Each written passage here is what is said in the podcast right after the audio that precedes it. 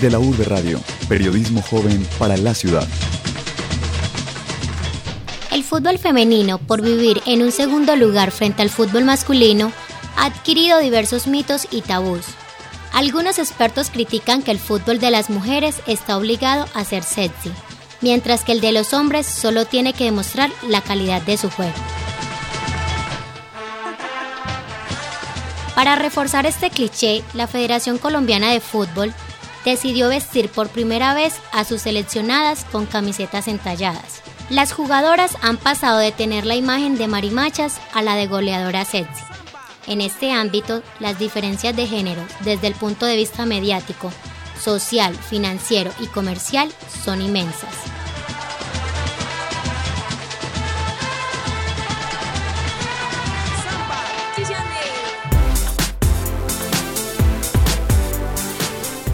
Entrega de la Urbe Radio hablaremos sobre los mitos y conceptos de las mujeres que juegan fútbol. Trataremos de dejar de lado algunos clichés y centrarnos en las mujeres que practican el balompié. Para ello tenemos tres voces cercanas al tema. En primer lugar están Alejandro y Juan Felipe Duque, quienes son los fundadores y orientadores de las Divas del Fútbol, un grupo deportivo antioqueño que demuestra que la belleza y el fútbol sí pueden ir de la mano. También encontramos a Liliana Petro Quintero, abogada egresada de la Universidad de Antioquia y futbolista desde hace más de cuatro años. La mediocampista, quien se viste casual y patea sensualmente el balón, afirma que para ella la imagen es muy importante a la hora del juego. En el fútbol, según la creencia popular, los futbolistas no pueden ser homosexuales o delicados, porque solo los hombres de verdad son fuertes con el balón. Por ello, según esa misma creencia, las mujeres heterosexuales son incapaces de jugar bien, son delicadas y poco resistentes. Se puede concluir entonces que en el fútbol siguen dominando los roles tradicionales. Para contrastar, escuchemos la opinión de algunas mujeres sobre el concepto de fútbol. No, el fútbol es un deporte que tiene mucho, tiene mucho que aportar tanto a las personas, no solo como en lo físico, porque se desarrollan muchas capacidades físicas, sino también en lo mental, a nivel del desarrollo personal de, de, de, quienes, los, de quienes lo practican. Sino que el concepto de belleza es muy subjetivo. Lo, lo que para mí puede ser bello, para otra persona no. Y pues si a eso vamos, ahí, de acuerdo a, mi subjetividad, eh, sí, claro que puede ir de la mano, porque de hecho a mí el deporte me parece muy hermoso y, y de las personas que lo practican también. Sobre el machismo de los hombres eh, referente al fútbol. No, yo creo que eso es algo que ya poco a poco se ha ido acabando y que de una vez pues por todas se debería terminar. Eh, yo creo que eso no tiene ningún sentido. Eh, las mujeres podemos practicarlo y hacerlo muy bien, al igual que los hombres, entonces eso ya es algo que se debería acabar. ¿Hace cuánto está practicando este deporte? No, hace muchos años, desde que estaba en el colegio, 10, 11 años. ¿Qué eh, expectativas tiene para el futuro respecto a ese deporte? ¿Se ve como profesional? Eh, pues todavía no lo he pensado, pero la idea es ir, es ir progresando cada año y hacer las cosas mejor cada año y subiendo pues de nivel en categoría. En las diferentes culturas, el fútbol es una forma de vida, una pasión y una identidad que mueve multitudes. Este deporte, además, actúa como un fuerte pegamento social ya que une a más de un país, sin distinguir política, raza, condición sexual o religión.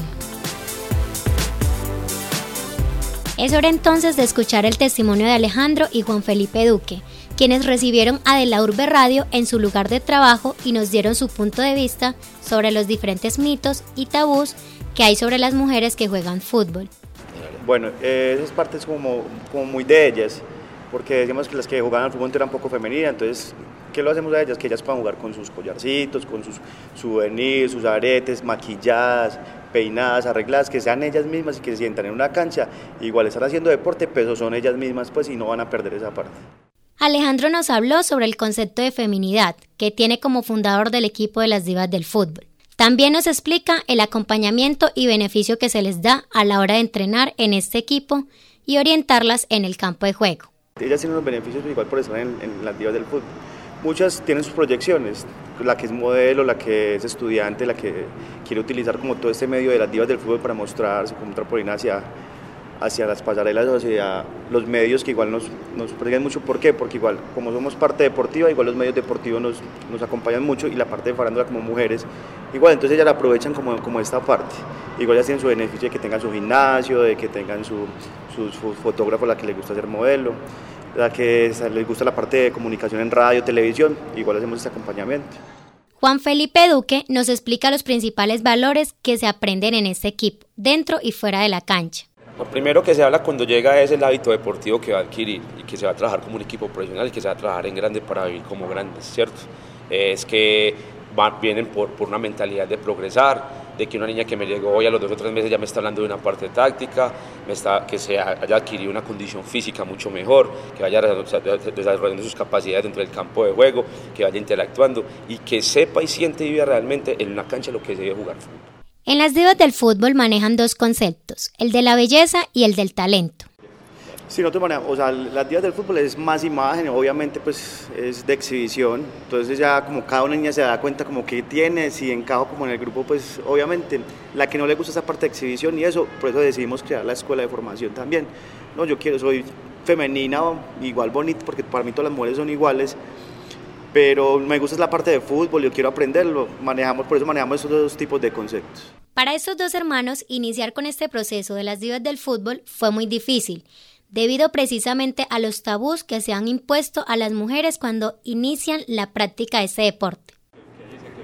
Claro, la, la, primera impresión es de susto, porque ahora decir, yo jugar fútbol en la vida pues he tocado un balón, el morado, es un deporte de contacto, entonces era como ese, ese temor al balonazo, a ese, a ese, contacto directo, pues como de pronto con un choque y el moradito, pues, y muchos que manejan la parte de modelos y son, viven de, de la imagen. Entonces era como ese temor, entonces era lo primero, pues yo hacía como el trabajo de, de, convencerlas y traerlas, yo ya le decía a mi hermano, bueno, yo las traigo, ya usted en la parte deportiva, ya eso, usted le toca ya es que se queden y que les guste la parte del fútbol. Exacto, entonces ya ahí uno... Eh la idea es tratar de que primero le cojan amor al fútbol, que jueguen por una pasión y se va ganando con los entrenamientos, que sean trabajos muy técnicos, cargas no fuertes y a medida que ellas van entrenando se van dando cuenta cada una de sus condiciones físicas, van mejorando y el balonazo en la cara, el golpe duro, eso hace que más amor le vayan comiendo el fútbol y realmente las admiro mucho y me les quito el sombrero, me atrevería a decir que en un partido meten mucho más que nosotros los hombres muchas veces y se entregan totalmente. Bueno, que buscamos es fomentar en las mujeres, obviamente era como quitar ese tabú de que las mujeres que jugaban al fútbol eran poco femeninas. Entonces a raíz de eso pues nos tomamos a la tarea porque fue una tarea muy difícil, tanto de aceptación pues como de las mismas niñas como de la misma gente pues igual nos veían pues será que si juegan y, o será una bobada pues que las mujeres todas detrás del balón. Y llegamos al punto de definir de que son niñas muy bonitas que, que, lo pueden hacer, que no pierden esa parte femenina y que se está fomentando y que las mujeres tengan como esa parte deportiva.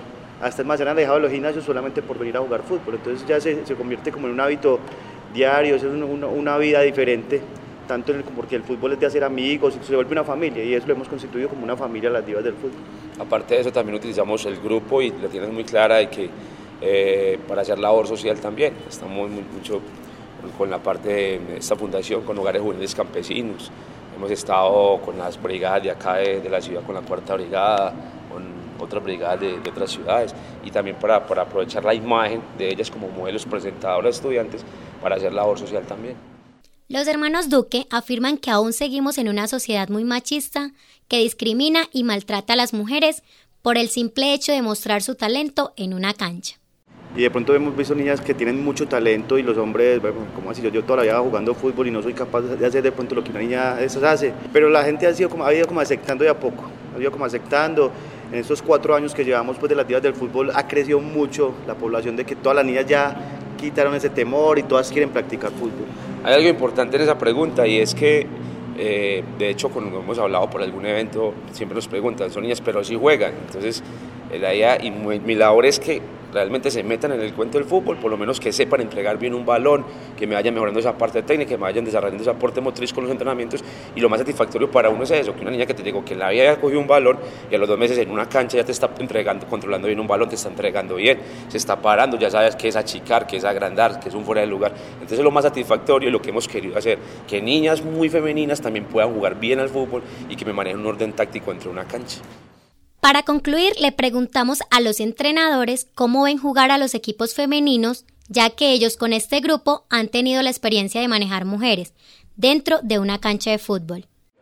Eh, la verdad es algo sorprendente, se ha evolucionado muchísimo. Hay equipos acá que, mira que ya nos han, representado a nivel internacional en Copa Libertadores, niñas que marcan mucho la diferencia.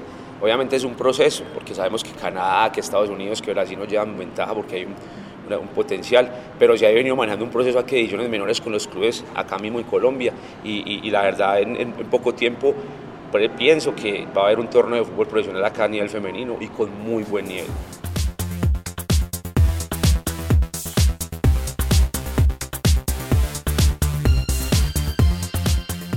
A continuación, escucharemos un testimonio de otra mujer que juega fútbol. El fútbol es un juego de conjunto, donde están involucradas varias destrezas, tanto físicas como mentales. Y a pesar pues de que es un juego en conjunto, también es importante las habilidades individuales de cada jugador. Este es un deporte unificador, integral, liberador de pasiones.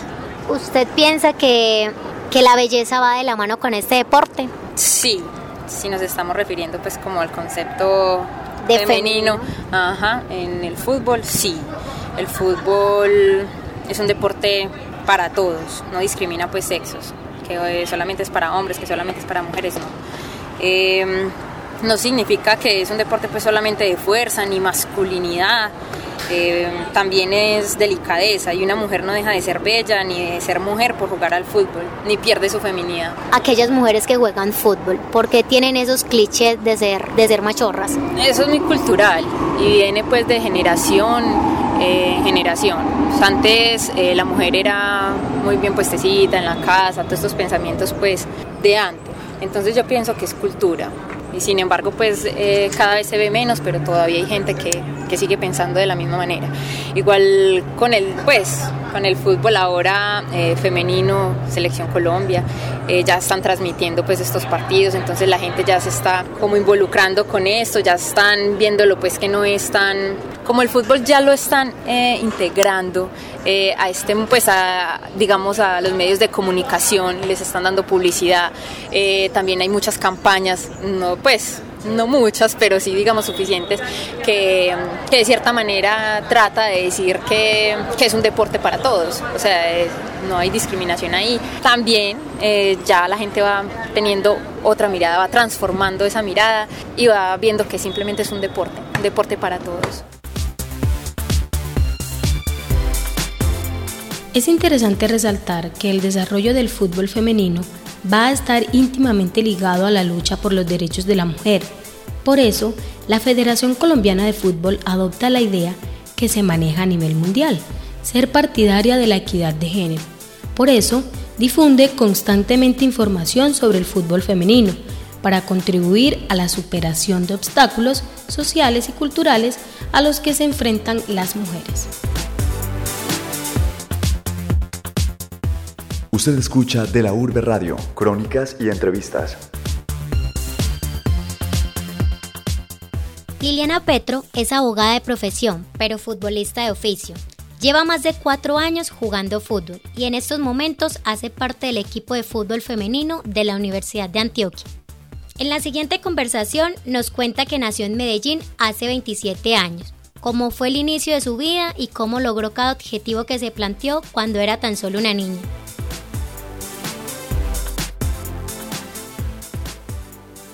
Liliana, ¿usted qué título profesional tiene y a qué se dedica? Bueno, eh, actualmente aún no tengo el título, pero ya terminé Derecho y próximamente, dentro de unos días, eh, recibo mi, grado, ¿cierto? Mi título. Eh, actualmente, ¿qué me dedico? trabajo en una oficina de abogados ya hace tres años. Para usted, ¿qué es el derecho y por qué la estudió? Pues el derecho es, es un conjunto de leyes, de normas, de jurisprudencia eh, encaminadas como a guardar, mantener un orden social, ¿cierto? Porque, porque el derecho, o sea, porque estudio derecho, eh, siempre me ha gustado como, es, como mirarlo del lado de la justicia, siempre me ha gustado como, como ser, pues tratar de ser una mujer justa y uno aprendiendo sobre la ley sabe cómo puede serlo. También, también es, es, una, pues es una carrera muy importante porque define como muchas cosas en, en el orden social. Entonces me gustó estudiar derecho. Su gran experiencia en el ejercicio del derecho, ¿cuál ha sido? El derecho es, es muy amplio y, y, uno puede encontrar diferentes experiencias. Mi gran experiencia, por ejemplo, en este caso, es que uno acá puede, puede ayudar a muchas personas, puede reclamar derechos de personas que han tenido perdidos, derechos que le han sido vulnerados. Y esa ha sido mi gran experiencia, ayudar a personas que de verdad tienen una necesidad y no tienen quien en algún momento les colabore. Durante su carrera, ¿qué libro le gustó y por qué? Me gustó El Príncipe de Maquiavelo porque es, es una parte donde Maquiavelo estudia como el orden social y cómo es eh, un dirigente, cómo debe ser un dirigente político. Es un libro que a pesar de ser tan antiguo, porque es demasiado antiguo, se aplica muy bien en la actualidad y muestra políticas y, y reflexiones que de verdad hacen a un político, un rudo pero muy buen político. Uh -huh. ¿Por qué estudia otra carrera, ciencias políticas? Estudio ciencias políticas porque desde muy joven eh, me incliné también por la parte política. De hecho, tengo familiares metidos en el cuento y, y la política es una parte muy interesante. También, o sea, siempre he estado muy, muy al tanto de las carreras que tienen que ver con el orden social y la política es una de ellas. Quisiera, quise estudiarla porque quiero conocerla desde adentro, no solo de la, desde la simple politiqui, politiquería, ¿cierto? Entonces me parece muy, muy válido complementar el derecho con esta carrera. ¿Cómo define el alma mater la UDA? El alma mater para mí ha sido mi casa, un universo, mi vida, pues es una, es una universidad que a, usted, que a mí me ha dado mucho y que a, yo sé que a muchos les ha dado mucho. Hay conocimiento, hay otra vida, una vida social, hay deporte, hay un estilo de vida muy diferente a las otras universidades. Eh, la Universidad de Antioquia de verdad es muy amplia y, y, da, pues, le da a uno la capacidad de, de, vivir conociendo personas totalmente diferentes a uno. Aparte de su trabajo, ¿usted a qué más se dedica? Bueno, yo hago muchas cosas, eh, tengo pues mi familia, practico deporte, eh, bueno, estudio como les digo ciencias políticas y no, en la vida social también, leer pues muchas cosas, hago muchas cosas, me mantengo muy, muy ocupada. ¿Qué deporte practica? ¿Hace cuánto y en qué posición juega? Eh, yo juego fútbol eh, en el equipo de representación de la Universidad de Antioquia. Soy volante de marca y juego pues en este equipo hace más o menos cuatro años. Eh, pues llevo ya un tiempo en este deporte. ¿Cuándo y cómo el fútbol nació en usted? Cuéntenos una anécdota. Eh, no, pues el fútbol nació en mí hace años, estaba en el colegio y mi hermanita fue la que me impulsó. O sea, me gustó porque no encontraba como un deporte que me pues, se acoplara a mí. Y mi hermanita empezó a jugar con unos niños y entonces ya yo salía del colegio y entonces era, nos daban las 12 de la noche jugando, jugando y ya las Petro, mi hermana y yo éramos jugando con niños todas las noches. ¿Para usted qué significa el fútbol? El fútbol, el fútbol se convirtió pues en mi estilo de vida y en pues en algo tan importante como mi trabajo, como el estudio. Es, es otra disciplina más, es una disciplina que requiere muchas cualidades, trabajo en equipo, eh, liderazgo, eh, ser, pues, ser justo, ser limpio, ser, pues tener muchas cosas y siempre dar lo mejor de uno. ¿Cuál es su referente en el fútbol? Pues un ídolo. Mi ídolo en el fútbol, Andrea Pirlo, también es un volante de marca, de muchos, pues ya tiene edad, edad, pues es un hombre ya maduro y aún juega pues en la profesional. Es un hombre serio y muy profesional, o sea, un guerrero, un guerrero en la cancha. ¿De qué equipo es hincha? ¿Qué equipo le mueve el corazón? Eh, me gusta el Nacional, pues el verde de la montaña, pues soy, pa pues soy paisa, entre comillas, porque no nací acá, pero siempre me crié en Antioquia y desde muy pequeña mi abuela, mi familia, todo el mundo hincha del Nacional y, y ese verde de la montaña es el que me mueve el corazón. ¿Qué piensa usted sobre el concepto que tienen de las mujeres que juegan fútbol que sean homosexuales? Pues yo pienso que el talento va independientemente de uno ser homosexual o ser heterosexual. Eh, el fútbol es un deporte, pues una disciplina que se acopla a todas. Que sí fue en algún momento, eh, ha sido muy como etiquetado, que es de niñas gays, de niñas gays, las niñas no. No solamente, ahora el, el fútbol es amplio y, y, todas las mujeres lo pueden practicar independientemente de su condición, condición sexual. ¿Cómo hace usted para que el deporte no influya en su sexualidad? Pues yo creo que pues uno ya llega a, a este deporte como con una tendencia sexual, ¿cierto? Eh, y ya uno pues uno, uno la tiene definida y, y uno independientemente de que las compañeras sean homosexuales o no, ellas respetan eso y uno también tiene su sexualidad trazada ya, pues entonces eso no tiene por qué influir, uno simplemente va a jugar y hacer un grupo de amigas, compañeras que están con usted, pero no, no interfieren en su sexualidad. ¿Usted me puede hablar de su sexualidad? Eh, pues, ¿qué le puedo decir? Que soy una niña heterosexual, eh, pues tengo un novio, eh, soy muy, pues no sé, soy muy, muy abierta con las compañeras, pues que son gays o homosexuales, no tengo ningún problema con eso. Pienso que uno debe ser muy respetuoso con la condición sexual de las compañeras dentro del equipo y que eso establece una buena relación con ellas y no respetar pues en todo momento su condición sexual. Lili, muchísimas gracias. Eh, Grace, con mucho gusto, siempre la orden.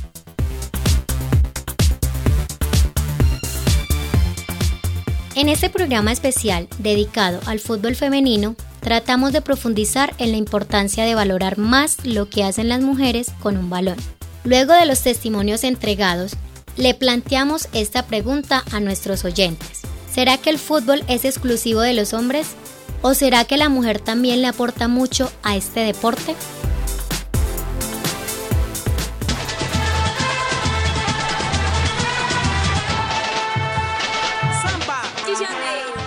Es todo por hoy. Gracias por su sintonía.